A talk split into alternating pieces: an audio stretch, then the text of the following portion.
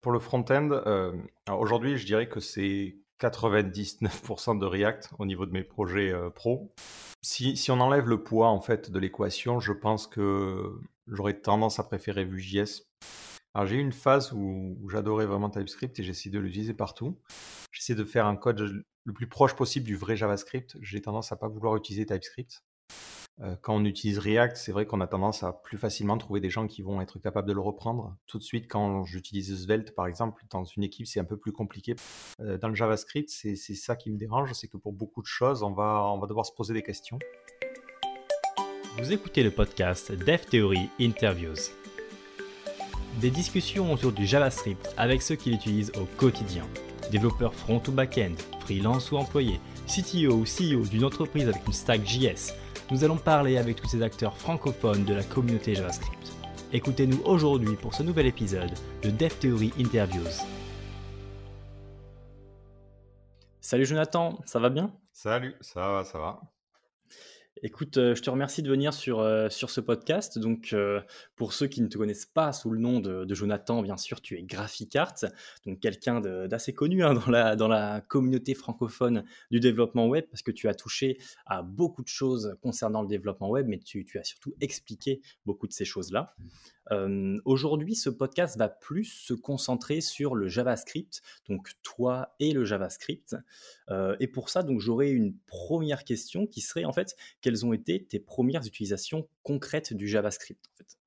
Alors moi, le JavaScript, ça, remonte à loin. Je pense qu'au moment où j'ai commencé à m'y mettre, c'était le, moment où il y avait Mootools et jQuery, donc c'est pour dire, qui se battaient un petit peu encore en duel. Euh, au début, ça a été vraiment euh, à utiliser euh, pour faire des petites choses, des petits effets par-ci par-là. Mais en fait, au fil du temps, et c'est aussi au fil de l'évolution du JavaScript, c'est devenu de plus en plus présent dans les applications. Et du coup, ben, c'est comme ça que je continue à faire du JavaScript aujourd'hui. Ok, donc c'était vraiment de base du front-end, quoi, et ça reste toujours aujourd'hui du front-end Oui, voilà, les, les, trois quarts des choses que j'ai à faire, c'est vraiment du front-end. J'ai eu une petite phase où j'ai essayé de me mettre à Node.js, mais je pense qu'on va en reparler. Mais euh, oui, aujourd'hui, je travaille qu'avec du, front-end. Ok, d'accord. Et, euh, et, donc, comment tu as appris le JavaScript? Bah, j'ai appris sur le tas, justement. Alors, j'ai pas forcément appris de la bonne des manières. C'est-à-dire que, comme je disais, quand j'ai commencé, c'était avec jQuery. Donc, je savais faire du jQuery, mais je ne comprenais pas forcément comment fonctionnait bien le JavaScript derrière. Puis, euh, au bout d'un moment, bah, j'ai eu des problématiques de plus en plus compliquées. J'ai dû comprendre un petit peu ce, que fonctionne, euh, ce qui se passait derrière, ce qu'étaient les prototypes. Euh, et puis, au fil du temps aussi, jQuery a commencé à être moins, moins utilisé et moins nécessaire. Donc à ce moment-là, bah, j'ai commencé à vraiment essayer de comprendre ce que j'utilisais plutôt que d'utiliser des librairies. Et ça m'a permis de, bah, de, mieux comprendre le JavaScript. Ok, et, euh, et en parlant de jQuery, est-ce qu'aujourd'hui tu l'utilises toujours ou pas? Alors plus du tout, on va dire qu'il y a quelques restes euh, quand euh, certains clients utilisent bah, par exemple du WordPress où il y a certains modules qui sont encore en jQuery ou des fois avec Bootstrap parce qu'il embarque de force. On attend, on attend la prochaine version pour que ça soit, ça soit fini. Mais personnellement, moi, quand je commence un projet, euh, non, c'est fini. Ça, c'est définitivement. Euh, je, trouve qu'aujourd'hui, il est, il est plus nécessaire. Ok, je vois. Et, euh, et pourquoi, justement, il serait plus nécessaire aujourd'hui, selon toi? En fait, euh, il est vraiment né à une époque où il y avait des problèmes de compatibilité des navigateurs et aujourd'hui, les navigateurs ont comblé la, plupart des lacunes qu'ils avaient. Donc, tout ce qui était requête Ajax, c'était compliqué. Aujourd'hui, c'est simple avec, avec Fetch. Et euh, pareil pour les sélecteurs CSS et la manipulation du DOM. Aujourd'hui, elle est, elle est assez simple. Donc, on n'a plus besoin de cette couche de compatibilité non plus. Ok, je vois. Ben, du coup, je peux, je peux rebondir sur mon autre question qui, qui serait ta vision du JavaScript. Donc, par rapport à avant, quand tu as commencé, donc que tu faisais simplement des effets, est-ce que cette vision-là du JavaScript, elle a changé au fur et à mesure, le, au fur et à mesure du temps? Est-ce que tu vois le JavaScript différemment aujourd'hui que quand tu as commencé en fait? En fait, je dirais que ça, ça dépend en fait des projets. Je dirais qu'il y a toujours des projets qui sont avec le même, la même typologie de JavaScript qu'avant, c'est-à-dire qu'on a des pages classiques et on a hop, par-ci par-là un petit peu de JavaScript, mais c'est pas le JavaScript qui va piloter les pages. Et j'ai de l'autre côté du spectre l'opposé en fait, où là c'est vraiment le JavaScript qui va être euh, dominant sur une page et qui va euh, fait, faire que la page s'affiche. Et euh, ça, ça c'est vraiment nouveau et ça a complètement changé depuis, depuis quelques années, je trouve. Ok, donc tu t'ancres vraiment dans ce JavaScript-là, aujourd'hui je veux dire, qui va justement diriger les pages dans, une, dans les web apps en fait. C'est ça, c'est ça. Mais après, je reste quand même avec des, des clients qui ont ce besoin-là de- d'avoir juste un peu de JavaScript. C'est plutôt des Mmh. clients, on va dire WordPress de manière générale ou des sites un peu plus statiques. Mais euh, aujourd'hui, la, la demande, je trouve qu'elle augmente beaucoup sur des sites qui sont vraiment pilotés par le JavaScript de A à Z. Totalement. Et, euh, et est-ce que, enfin, selon toi, pourquoi cette, euh, cette demande augmente beaucoup pour des sites web qui sont faits euh, quasiment uniquement en, en JavaScript? Alors, j'arriverai pas forcément à, à- à trouver l'origine. J'aurais peut-être tendance à, dire que c'est l'avènement des applications mobiles et du mobile de manière plus générale. Euh, c'est-à-dire qu'avant, on s'attendait vraiment à voir, je clique quelque part, j'ai une nouvelle page, je clique quelque part, j'ai une nouvelle page. Alors qu'aujourd'hui, euh, et notamment avec les applications mobiles, c'est dès que je clique sur un élément, une partie de l'interface change, mais l'interface ne disparaît pas.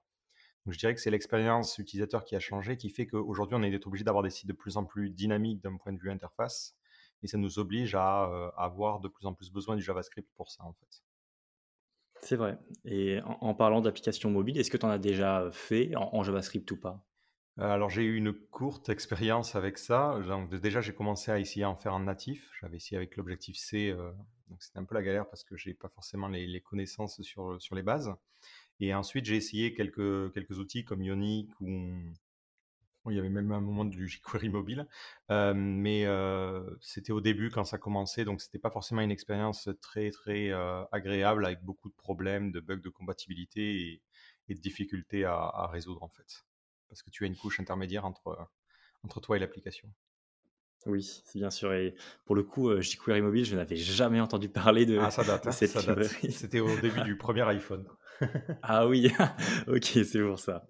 Euh, tout, à l'heure, je suis allé sur, euh, sur ton site web et donc j'ai vu que tu étais bien évidemment spécialisé euh, en PHP, notamment sur les frameworks Symfony et Laravel pour le back-end.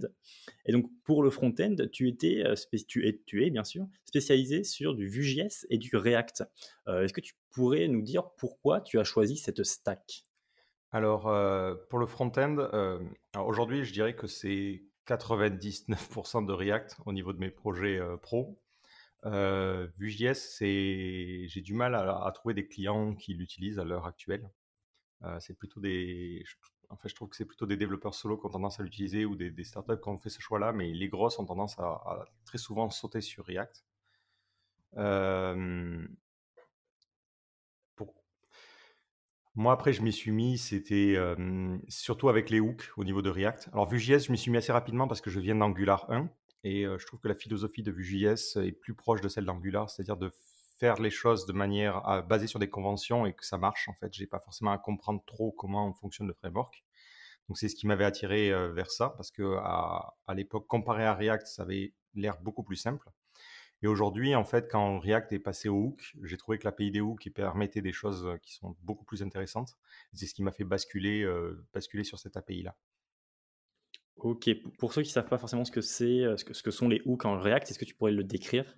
Alors en fait, euh, juste pour décrire rapidement un peu l'historique, avant quand on voulait créer des composants sur React, il fallait créer des classes qui avaient certaines méthodes et ça c'était pas forcément trop naturel dans l'écosystème JavaScript.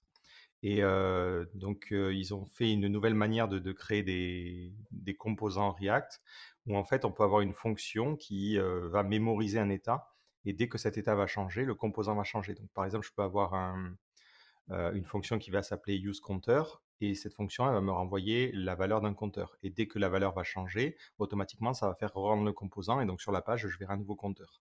Donc ça me permet d'e- d'extraire une partie de logique dans une fonction et de ne pas avoir à me répéter euh, comme on devait le faire avant. Donc euh, si jamais j'ai plusieurs compteurs mais qui fonctionnent différemment d'un point de vue interface, je peux garder la logique de compteur euh, dans une fonction séparée. Ok, merci. Et, euh, et donc là, si tu devais créer un site web, euh, pas forcément, où, où- où- enfin, où on ne t'indique pas les technologies à utiliser, est-ce que de base, tu utiliserais React? Alors, euh, si- je dirais que déjà, ça va dépendre des contraintes du projet. Si tu me dis il faut créer un site qui va être plutôt site vitrine, je vais pas forcément avoir les mêmes, les mêmes choix Oui. techniques que si tu me dis je veux un client mail. On va dire que si on est plus sur un site avec du contenu qui doit être visible et référencé, j'aurais tendance toujours à prendre le- entre guillemets l'ancienne solution, c'est-à-dire d'avoir un rendu côté serveur avec du PHP ou n'importe quel autre langage et euh, n'utiliser euh, React ou euh, une librairie front-end que pour certains éléments que j'ai besoin de rendre dynamique. Si par contre j'ai une application qui doit être vraiment dynamique, type client mail, chat ou, ou je ne sais quoi d'autre, où il y a vraiment la globalité de l'interface qui ne bouge pas et c'est que certains éléments, là je, pars je partirai directement sur, sur une librairie front-end avec le back-end qui ne sert que d'API à ce niveau-là. Ok, je vois. Et donc en parlant de d'ailleurs cette stack que, tu viens d'évoquer, est-ce que tu as déjà fait des sites web statiques, notamment avec des frameworks comme Next ou Next.js Alors j'ai une expérience assez courte avec ça, encore une fois. j'ai vraiment du mal. C'est-à-dire que je ne suis pas du tout fan de, cette approche-là. parce que je trouve que ça est trop compliqué. En fait, il y a trop de couches entre mon code et, le fonctionnement du serveur. Et dès, qu'on, dès que j'ai des problèmes, en fait, c'est difficile de trouver un point d'entrée en fait pour les corriger. Euh, donc, euh, j'ai pas trop exploré j'ai exploré pour comprendre comment ça fonctionne, mais ça m'a pas convaincu assez pour que je l'utilise pour des projets. Et j'ai eu deux, trois projets clients qui avaient mis ça en place et on a, à mon sens, trop de problèmes pour que ça soit un, un choix que moi j'irai, j'irai choisir. Ok, intéressant. Et, euh, et du coup, est-ce que tu as déjà fait des, des API en JavaScript et donc utilisé euh, un peu plus Node.js pour du back-end? Très légèrement. Franchement, j'ai pas fait grand-chose en Node.js. Euh, l'écosystème est, à mon sens, pas assez stable pour, pour moi, sachant que, je, par exemple, si je prends le cas de mon site, il y a un cycle à peu près tous les, tous les 7-10 ans de changement. Et en 10 ans, le JavaScript a beaucoup trop bougé par rapport à, d'autres, d'autres technos. Et ça, c'est, une bonne chose ou une mauvaise chose que JavaScript bouge beaucoup? Bah, Pour moi, actuellement, c'est une mauvaise chose parce que si je prends du code d'il y a 10 ans, bah, il n'y a plus rien qui, qui correspond au standard d'aujourd'hui. Donc je dirais que pour, pour du back-end, j'ai tendance à préférer quelque chose de plus stable. Après, c'est une période assez particulière parce que donc on a eu le S6 qui est venu en plein milieu. Et je pense que le JavaScript est en train de se stabiliser, mais là, on a vécu une, grosse période de bouleversement au niveau du fonctionnement du JavaScript, et je pense qu'il va falloir un temps pour que tout l'écosystème s'adapte. Je pense notamment au, système de modules, et on le voit avec Node.js qui a du mal à, supporter le S6 euh, à l'heure actuelle. Et aussi, il y a eu, par exemple, le, le, côté callback, on est passé des callbacks aux promesses. Donc, il y a, il y a ces périodes-là, et je pense qu'il va falloir attendre que ça se stabilise un petit peu. Ok, donc, donc tu penses quand même que ça va se stabiliser, que ça va pas faire que euh, bouger, bouger, bouger, euh, comme ça a fait donc depuis, euh, depuis quelques années? Oui, je pense ça parce qu'en regardant les, dernières nouveautés de l'ECMAScript, on est plus sur des, fonctionnalités qui sont un peu plus anecdotiques. si on compare à, ce qu'on a eu avec carrément le changement de déclaration des variables qui passe de var à let et const, on a eu des modules, on a eu beaucoup de choses. Aujourd'hui, on est plus sur des petits opérateurs qui ne sont pas non plus des changements majeurs de fonctionnement. Ok, je vois.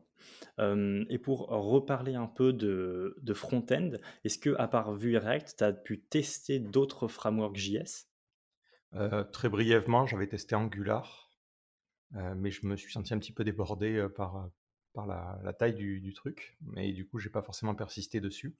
Après, j'ai essayé d'autres micro, micro frameworks style Preact mmh. ou des alternatives à Vue mais finalement, je suis resté dessus parce que, mine de rien, React et Vue offrent un socle qui est assez répandu.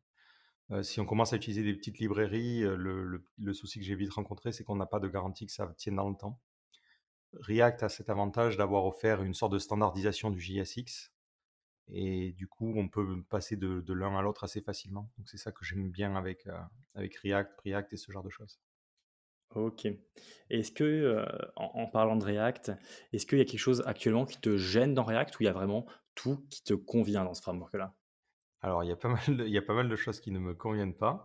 alors, l'API des je la trouve très intéressante, mais je trouve qu'elle apporte un problème, c'est que finalement, on a une sorte de, de fonction qui a des, souvent des effets de bord, et donc c'est très difficile à tester.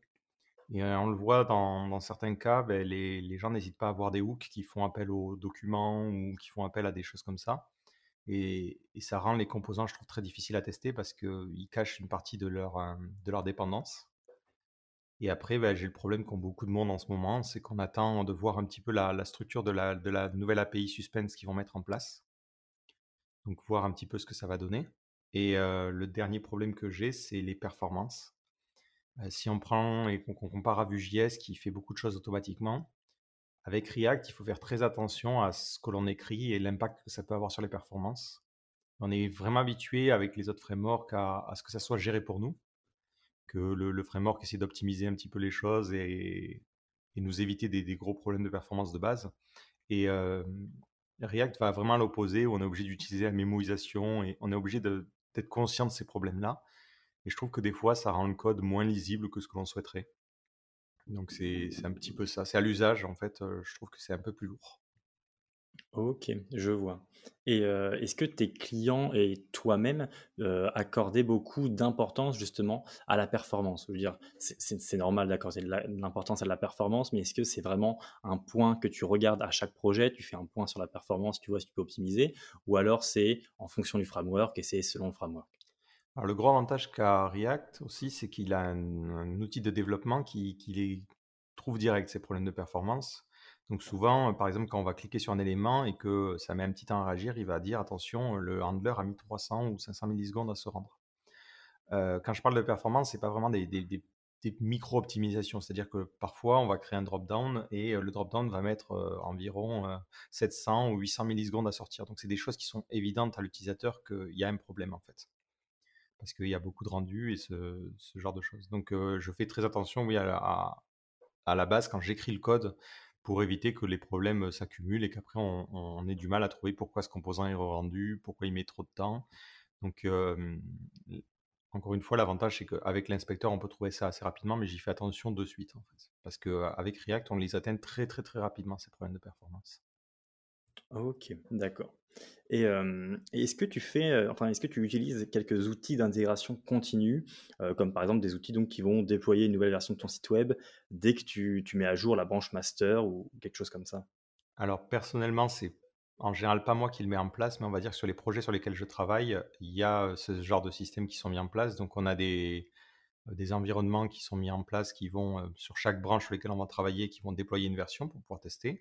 Et on a aussi, dans certains cas, alors ça ne fonctionne pas chez toutes les, toutes les entreprises, mais on a aussi la partie test, test unitaire qui va venir bah, bloquer le build si jamais il y a un problème et empêcher justement la mise en production. Ok. Et dans ton propre site web, est-ce que tu utilises l'intégration continue? Alors j'utilise l'intégration continue pour les tests fonctionnels et les tests unitaires. je ne l'ai pas encore utilisé pour la partie déploiement, tout simplement parce que j'ai encore du mal à, donner, en fait, parce qu'il faut donner l'accès à mon, à mon serveur depuis, depuis GitHub en l'occurrence. Et vu que c'est un projet open source, je crains d'avoir des. Mmh. de ne pas configurer les choses correctement et de, voir ma clé, ma clé affichée publiquement. Donc, cette partie déploiement, elle n'est pas gérée, mais le reste est, est géré via, via de l'intégration continue. D'accord. Et, d'ailleurs, en parlant de ton site web, est-ce qu'il euh, il utilise justement euh, React en front-end? Alors, j'ai choisi d'utiliser Preact. Euh, alors, vu que c'est un site où j'ai besoin quand même d'avoir les pages qui sont bien référencées, et parce que je, j'ai du mal avec Next et, ce genre d'outils, j'ai choisi de faire donc, du rendu côté serveur et de n'utiliser le JavaScript que pour certains éléments au travers des custom elements. Et du coup, j'ai choisi d'utiliser Preact tout simplement parce qu'il est plus léger que React donc ça fait moins de JS à télécharger pour l'utilisateur. Ok, donc là tu es satisfait de, ton choix de Preact, tu vois pas un autre framework qui pourrait faire mieux? Euh, si, on enlève le poids en fait de l'équation, je pense que j'aurais tendance à préférer Vue.js parce qu'il aurait été un poil plus simple euh, au niveau du développement, ou Svelte aussi qui est pas mal. Euh, si on veut vraiment un, poids optimisé. Mais j'ai choisi euh, Preact parce que je me suis dit que le, code JSX ou React sera plus facile pour les gens qui souhaiteraient participer au projet. Ok, d'accord. Oui, donc tu prends en compte également les, contributions pour le choix d'un framework dans tes projets open source. Oui, bah, je le vois aussi dans, dans les entreprises. Euh, quand on utilise React, c'est vrai qu'on a tendance à plus facilement trouver des gens qui vont être capables de le reprendre. Tout de suite, quand j'utilise Svelte, par exemple, dans une équipe, c'est un peu plus compliqué parce que tout le monde n'est pas forcément familier avec ce, framework-là. Tout à fait. Pour, le coup, euh, j'utilise Svelte également pour, euh, pour mon site web. Mais j'aimerais bien savoir justement ce que tu penses de Svelte en en parlant. Alors Svelte, je suis entre deux en fait. D'un côté, je trouve ça très bien parce que bah, ça fonctionne et en termes de sortie, ça donne un code qui est léger et qu'en plus qui est très performant de base. Donc ça rejoint un peu le problème que je, disais tout à l'heure, c'est qu'on n'a pas trop à se soucier de la performance. Par défaut, le, framework va bien gérer les choses. ce qui me gêne un tout petit peu, c'est le fait qu'il utilise une syntaxe personnalisée, ce qui fait que ça rajoute des problèmes en termes de build. Donc ça veut dire qu'on doit avoir un loader particulier et dès qu'on veut changer d'outil, il faut avoir un truc qui va être capable de convertir ce Svelte en, JS. Et c'est ça qui, me dérange toujours un petit peu avec, avec cette technologie-là. C'est vrai que Svelte, c'est pas forcément un framework à 100%, mais plus un, compilateur, parce que justement, il va rajouter sa propre, sa propre syntaxe en fait. C'est ça. en plus, actuellement, il est en pleine évolution parce que sa peur va petit à petit s'arrêter. Il va y avoir un autre, une autre gestion du, SSR intégrée directement avec le, template de base en fait de, de, de Svelte. Et d'ailleurs, dans ce template de base-là, il y aura l'utilisation de Snowpack. Et j'ai vu que tu avais fait des vidéos sur Snowpack ou sur Vite ou Vite, je ne sais plus comment le prononcer, qui sont des outils qui vont permettre de vraiment faire un développement qui est très rapide parce que ça va utiliser les imports directement dans le navigateur. Donc ça permet d'avoir un step vraiment rapide au développement. Et après, au niveau du build, eh ben, on peut dire si on les utilise toujours ou pas. Et, personnellement, j'ai l'impression que ces outils-là, c'est un peu le futur du, JavaScript front-end. et j'aimerais bien savoir ce que, tu en penses justement. sur cette affirmation, je serais assez d'accord en fait. je pense que beaucoup de développeurs front-end on commence à découvrir que les, bundlers sont lents. Et en développement, quand on travaille sur des gros projets, alors je serais très curieux de voir comment ça se passe chez Facebook. Mais dans les projets sur lesquels je travaille, on, arrive très rapidement avec des 5, 10 ou 15 secondes entre chaque, chaque compilation, ce qui est un petit peu long. et donc, c'est vrai que se dire que les navigateurs supportent aujourd'hui l'import et qu'on peut les utiliser, c'est une bonne chose. Donc, je rejoins totalement bah, les, choix de Vite et de Snowpack. Il y a juste, par contre, un problème qu'il va falloir résoudre, c'est le nombre de dépendances donc j'utilise vite et, par exemple si on importe certaines librairies, je pense notamment à Material UI, qui a tendance à importer beaucoup beaucoup de fichiers, on se retrouve avec bah, le, JS qui va importer 260 environ JavaScript, ce qui fait que bah, l'approche de vite commence à montrer ses limites à ce niveau-là. Donc je me demande comment on va pouvoir résoudre cette, problématique-là.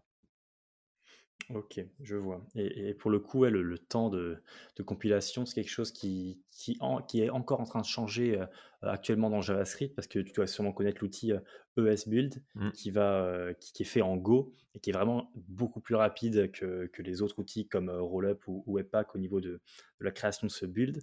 Récemment, j'ai vu un, tweet de Maël, qui est le, le, lead maintainer de Yarn, qui disait qu'il avait testé ESBuild à la place de Webpack pour la, le build de la code base de Yarn, et il était passé de 64 à 4 secondes, donc c'est vraiment une différence folle. C'est vraiment impressionnant. Je l'ai pour, pour GraphiCard, j'ai essayé de le mettre en place. Et pareil, on est sur du 5 secondes avec Rollup. Et on passe à du 0,5 secondes, donc 500 millisecondes environ pour du, pour du JS. Et ça rejoint aussi une des choses que je disais tout à l'heure, c'est que quand j'écris du JavaScript, j'ai tendance à essayer d'utiliser aujourd'hui euh, de moins en moins de magie issue de Webpack. Donc Webpack a offert cette possibilité d'utiliser plein de loaders pour gérer différents types de fichiers. Donc on peut importer du CSS, on peut importer du JSON, on peut importer même du JPEG et il importera une URL. Le problème, c'est que plus on utilise ce genre d'outils, euh, plus on est dépendant en fait de Webpack. Donc, euh, et pareil, quand je parlais de Svelte, on va être dépendant de Webpack parce qu'on a besoin du Svelte loader. Donc, ce qui va être intéressant, c'est que si on a plusieurs outils, ben, il va falloir essayer de trouver un, code JavaScript avec le moins de spécificité pour qu'on puisse facilement passer d'un outil à un autre. Et c'est déjà le cas, par exemple, pour certains projets qui utilisent Webpack dans la phase de dev et Rollup, par exemple, pour la phase de build. Donc, c'est important quand on pense son JavaScript de réfléchir aussi à comment on va le bundler par rapport au choix technique. Tout à fait en parlant un petit peu de tous ces outils-là, j'aimerais bien savoir comment toi tu développes. Est-ce que tu utilises Yarn ou NPM Quel éditeur tu vas utiliser pour ton code? Est-ce que tu pourrais nous dire un peu donc, les, outils que tu utilises au, quotidien finalement? Alors, au niveau de, donc, du package manager, j'utilise Yarn. à un moment donné, j'utilisais, au tout début, bah, comme tout le monde, j'utilisais NPM, mais j'ai eu les problèmes de lenteur. Depuis, je suis passé sur Yarn et depuis, j'ai pas eu trop de problèmes j'ai rapidement essayé PNPM par exemple, mais avec Vite, ça fait pas très bon ménage. Donc pour l'instant, je reste sur Yarn et pas forcément de problème à, signaler à ce niveau-là. après, niveau éditeur, bah, j'utilise PHP Storm, tout simplement parce que je fais beaucoup de PHP et ça fonctionne très bien. Ça intègre les fonctionnalités de WebStorm, donc pour fonctionner sur du front-end, c'est très très très bien. Visual Studio Code, j'ai un peu plus de mal à obtenir une autocomplétion qui me satisfasse, même si en TypeScript, il s'en sort mieux, je trouve, que, mmh, que, PHP Storm ou WebStorm, mais après, pour le reste, j'ai tendance à préférer, à préférer WebStorm. Et c'est tout après au niveau du fonctionnement. Après, sur l'environnement plus général, ben, j'utilise, je suis sur Linux. Ok, quelle, quelle distribution? J'utilise un Arch ou Arc, je ne sais pas comment ça se prononce, Arch Linux. Ok. Et tu as, rapidement évoqué TypeScript. Est-ce que tu as déjà, tu t'es déjà un peu renseigné sur TypeScript? Est-ce que tu l'as déjà utilisé sur, ah. sur, du front-end? Ça me paraît étonnant, mais je sais que Vue a, pas mal d'intégration avec TypeScript, donc c'est possible. Alors j'ai eu une phase où, j'adorais vraiment TypeScript et j'ai essayé de l'utiliser partout. Effectivement, pour le front-end, c'est un peu compliqué parce qu'on ne sait jamais trop sur quoi on va travailler. En fait, quand on travaille avec le DOM, on ne sait jamais trop ce qu'on va récupérer. Donc ça oblige à typer vraiment les choses manuellement ce qui n'est pas forcément une mauvaise chose. Hein. Mais aujourd'hui, encore une fois, par rapport aux problématiques, de me dire, j'essaie de faire un code le plus proche possible du vrai JavaScript. J'ai tendance à pas vouloir utiliser TypeScript parce que bah, ça peut être amené à changer et, ça me pose problème de devoir avoir un compilateur et un outil supplémentaire. Et l'autre souci, c'est que le, TypeScript s'intègre assez mal avec certaines librairies qui n'ont pas de typage. Donc, je rêve d'un jour où on aurait vraiment le TypeScript de base mais en attendant, vu que l'écosystème est assez difficile à intégrer par moment, j'ai préféré euh, rester sur du JavaScript. Mais, ce qui est rigolo, c'est que ça m'arrive de créer des interfaces TypeScript, même si je n'utilise pas TypeScript, juste pour avoir les interfaces euh, au niveau de ah mon code. D'accord, ouais, je vois. Non, c'est vrai que c'est beaucoup mieux, même au niveau du, bah, de l'éditeur, justement, qu'on utilise. Quand on met en place des interfaces, euh, on a tout de suite une meilleure autocomplétion, une meilleure, des meilleures propositions, etc pour, le coup, euh, sur PHP Storm, j'y étais euh, pendant, pendant longtemps également. Euh, et finalement, il y, a, il, y a, un an ou deux, je suis plus allé sur VS Code parce que j'ai arrêté de faire du, du PHP.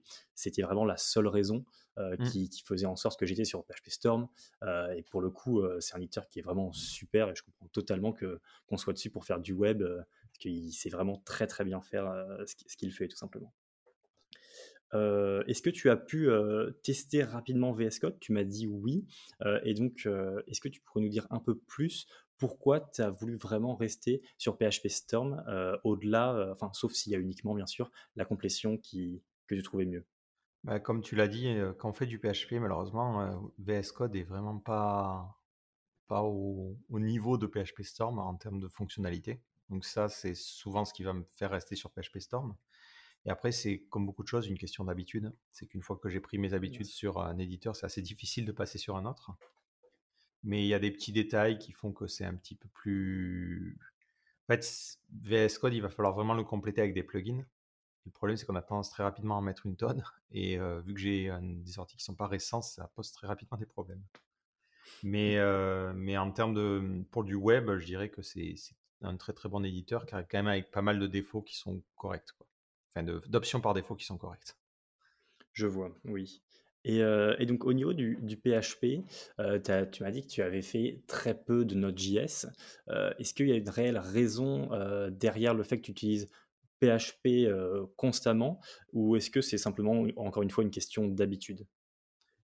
J'ai essayé d'autres langages et c'est vrai que j'ai pas forcément une affinité particulière avec, avec le, le, JS côté serveur, on va dire ce qui me gêne encore une fois avec Node.js, c'est le fait qu'il est toujours en décalage avec les évolutions du JavaScript. Et ça rend les choses un peu compliquées. Et aussi venant du PHP qui offre quand même beaucoup de fonctionnalités de base euh, pour se connecter avec une base de données ou pour pouvoir euh, interpréter une requête. Euh, bah, dans le cadre de Node.js, on n'a pas ces outils-là. Donc ça rend tout de suite les choses un petit peu compliquées et on doit rapidement chercher des librairies. Donc pour la, la, simplicité, en fait, j'ai tendance à préférer PHP parce que mes projets sont quand même assez classiques. Euh, j'ai pas forcément beaucoup de WebSockets ou j'ai pas forcément beaucoup de choses dynamiques. Et du coup, ben, pour euh, interpréter une requête et renvoyer une réponse qui est juste une page HTML, je trouve que PHP est très adapté.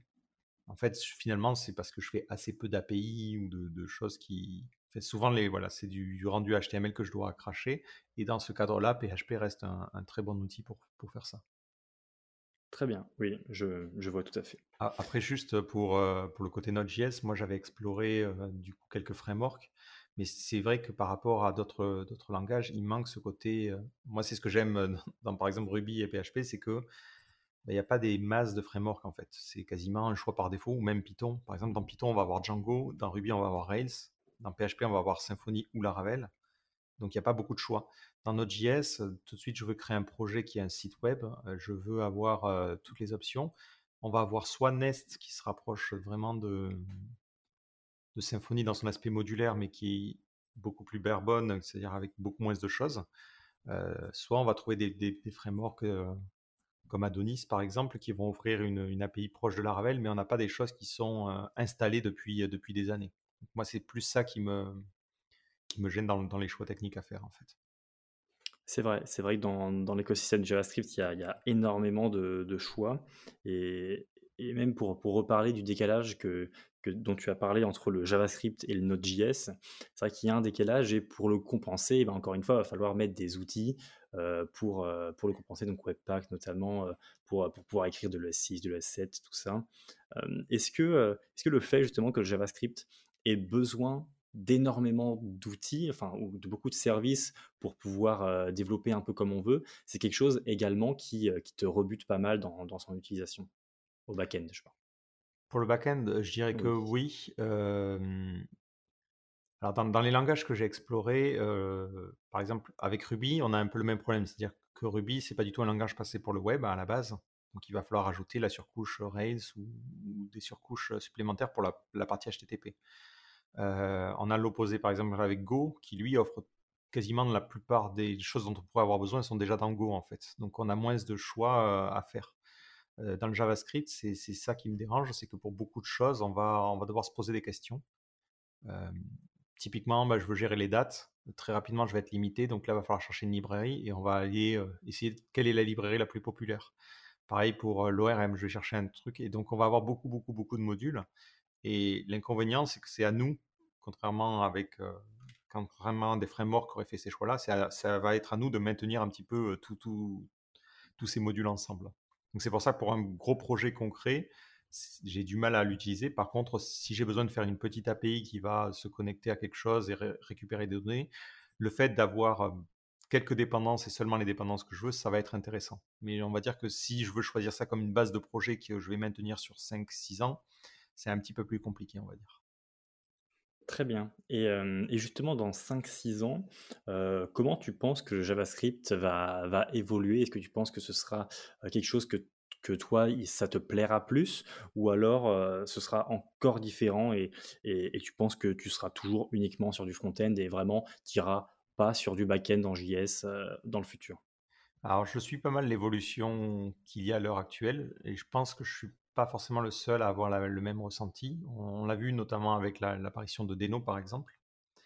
Euh, personnellement, je pense que là, en fait, on paye un petit peu les transitions du JavaScript. Mais j'imagine que si on, arrive dans quelques années à déjà ne plus avoir ce problème de modules, c'est-à-dire que tous les modules utilisent le S6, donc on n'a plus besoin de compiler ou de transpiler ou de faire quoi que ce soit, euh, que tout le monde utilise euh, bah, les consts, que tout le monde utilise les promesses, en unifiant certaines API, par exemple, pour tout ce qui est faire une requête, qu'on est, euh, bah, je sais après ça fait un peu le, navigateur qui, dicte un peu les choses, mais avoir une, API fetch commune, par exemple, ça pourrait être vraiment très intéressant. Donc, je dirais que pour moi, c'est plus une question de temps avant, avant que je passe peut-être à du, JavaScript, mais il faut que l'API se stabilise à ce niveau-là. Donc, ouais, c'est pour ça que bah, typiquement, euh, Deno m'intéressait, que je surveille un peu de près, mais mais à l'heure actuelle, c'est trop, trop éclaté pour moi. C'est vrai qu'au niveau des, des API, c'est très différent. Et, justement, Deno essaie d'unifier ça. Ils essaient d'implémenter vraiment exactement les mêmes web API en fait, qu'on a donc sur le navigateur. Je pense notamment là au, WebSocket. Euh, si, on, utilise donc l'API la, de WebSocket en navigateur, eh bien on a vraiment juste à copier-coller sur Deno pour que ça fonctionne en fait. Alors que sur Node, il va falloir faire beaucoup de changements dans le code en question pour que les WebSockets fonctionnent euh, en back-end. Donc là, là-dessus Deno, euh, c'est sûr que c'est un avantage certain. Et donc, en, parlant de certaines technologies comme ça, de Deno, euh, est-ce que tu as d'autres frameworks ou d'autres technologies euh, liées au JavaScript que tu regardes justement d'un bon oeil et que tu as limite envie d'apprendre euh, dans, les mois ou dans les années à venir? Alors, pour l'instant, Pas grand-chose. On va dire que ce qui m'intéresse en ce moment, c'est de voir justement les évolutions des bundlers et des outils liés autour du JavaScript. Même aussi les frameworks de test. Aujourd'hui, il y a quand même une grosse domination de Jest, par exemple, mais qui supporte pas les modules. c'est très, très, très bizarre. Donc, je suis pas mal ces évolutions-là. Donc, aujourd'hui, j'aurais tendance à. La, grosse librairie que je suis vraiment très près, c'est Vite. Snowpack, j'ai un peu plus de mal avec l'approche qui a été choisie, mais Vite, c'est le truc que je surveille en ce moment. Et ESBuild aussi. Euh, de, quelle différence d'approche tu fais référence quand tu parles de la, par rapport à Snowpack et, Vite? Alors, ce que fait Vite, c'est que pendant la phase de développement, il va construire un serveur web qui va être chargé de, comprendre les requêtes qui arrivent. Donc, quand je vais charger un module JS, par exemple, qui provient du node module, ce que va faire Vite, c'est qu'il va trouver dans le dossier node module où est ce fichier-là et il va le renvoyer avec les sous-fichiers si nécessaire. Snowpack a choisi une approche qui est complètement différente, c'est-à-dire que lui, quand il va avoir une dépendance qui provient de notre module, il va directement la compiler cette dépendance en un seul fichier ESM. Le problème, c'est que certaines librairies euh, qui sont publiées sur NPM partent du principe que tu vas pouvoir inclure des sous-dossiers, par exemple. Euh, typiquement, par exemple, si on va prendre le cas de React Icons, euh, tu vas dire je veux importer React Icons slash icon slash tel icône. Donc tu as besoin que dans le dossier node module, tu aies la même arborescence que celle de la dépendance. Alors que Snowpack, lui, aura compilé un seul fichier. du coup, tu n'auras aucun moyen d'inclure juste un fichier particulier. Et ça, c'est une limitation qui, à mon sens, va être trop importante parce que l'écosystème euh, Node.js n'a euh, pas forcément été pensé pour n'avoir qu'un point d'entrée au niveau de l'application. Pour le front-end, en tout cas. Tout à fait, d'accord, je, je, comprends bien. Une dernière question avant d'arriver vers les, vers les, questions de conclusion de, ce podcast. pour en revenir au package manager, est-ce que tu as, tu as vu donc qu'il y a eu NPM 7 de sortie? Et est-ce que, est-ce que les, fonctionnalités, les nouvelles fonctionnalités qu'il y a t'ont paru bonnes, limite t'ont donné, donné envie de, de retester NPM ou alors vraiment pas? Pour l'instant, je me suis pas du tout, j'ai pas du tout regardé ce qui se passe à ce niveau-là, pour être honnête. Euh, en fait, j'attends pas grand-chose forcément d'un gestionnaire de, d'un installeur de dépendance. Je veux juste qu'il fonctionne, fonctionne entre guillemets. Euh, et comme je disais, je suis encore limité par. Euh, là aujourd'hui, j'ai l'impression qu'ils vont tous sur une orientation qui permet de déplacer un peu les modules et de ne plus avoir ce fameux gros dossier node module. je sais que Yarn il permet la génération d'un fichier JS. Le problème, c'est que vu que je travaille sur le front-end, je suis très limité par, ces choix-là parce qu'il faut que mon dossier node module contienne les dépendances. Donc, je ne sais pas si tu peux me dire rapidement une des, particularités de cette version 7. Alors, il y a eu les workspaces qui sont maintenant disponibles avec NPM 7, qui étaient déjà disponibles depuis pas mal de temps sous Yarn, comme tu, le sais sûrement. et également, c'est un gros changement, c'est le breaking change. Les peer dependencies sont installées de base. donc maintenant, ils vont, ils, vont, ils vont gérer ça, en fait. D'accord, ouais, c'est pas un changement majeur de fonctionnement. Non, non, du coup, en fait, le problème, c'est que c'est un peu comme les navigateurs. On a utilisé Firefox pendant un moment, puis on a migré sur Chrome. Et après, une fois que tu as migré sur l'autre, tant que tu ne lui trouves pas des gros défauts, tu repasses pas sur, euh, sur le navigateur original. là, c'est un peu pareil. C'est, je suis passé sur Yarn depuis, malgré les mises à jour, j'ai pas de, de bug euh, majeur sur Yarn. Donc, je ne sens pas la nécessité de revenir sur NPM. Et, vers quand tu es passé sur Yarn? Euh, bah, C'était au moment où c'était très lent et Yarn avait intégré un système de cache. Donc, c'était, je pense, au tout début. Ok, d'accord. Euh, eh bien, écoute, je vais arriver donc aux dernières questions de, ce podcast. Euh, la première de ces deux dernières questions, c'est est-ce que tu aurais une recommandation euh, de librairie, de framework, d'outils, de services, donc liés au JavaScript ou du moins utiles pour les développeurs JS que tu aimerais donc partager? Pas forcément d'idée à ce niveau-là. J'aurais plutôt tendance à, donner un petit mot en disant essayez de ne pas forcément être dépendant d'une librairie particulière. Essayez de vraiment vous intéresser à tout ce qui apparaît en ce moment. C'est vrai que c'est facile de se dire je fais que du React ou je fais que de tel ou tel techno, mais euh, il faut rester ouvert un petit peu à tout ce qui, se fait pour, euh, pour découvrir de nouvelles choses. Je suis tout à fait d'accord et, c'est d'ailleurs une réponse qui, qui, fait office de réponse à la deuxième question que je voulais te parler. On a donc fini ce podcast, Jonathan. Eh bien, écoute, je te remercie beaucoup d'avoir répondu à, ces questions. J'ai trouvé ça très intéressant. et puis, bien sûr, je mettrai les liens de, tous tes réseaux hein, en, juste dans la description. et voilà, je te souhaite une, une très bonne journée. Pas de problème, merci à toi. Merci d'avoir écouté le podcast Dev Theory Interviews. J'espère sincèrement que cet épisode vous a plu. Je serais ravi si vous pouviez noter ou commenter ce podcast sur la plateforme avec laquelle vous l'écoutez. Si vous souhaitez améliorer votre JavaScript, je peux vous proposer un cours gratuit de 3 jours où je vous explique les notions les plus importantes de tout Code.js.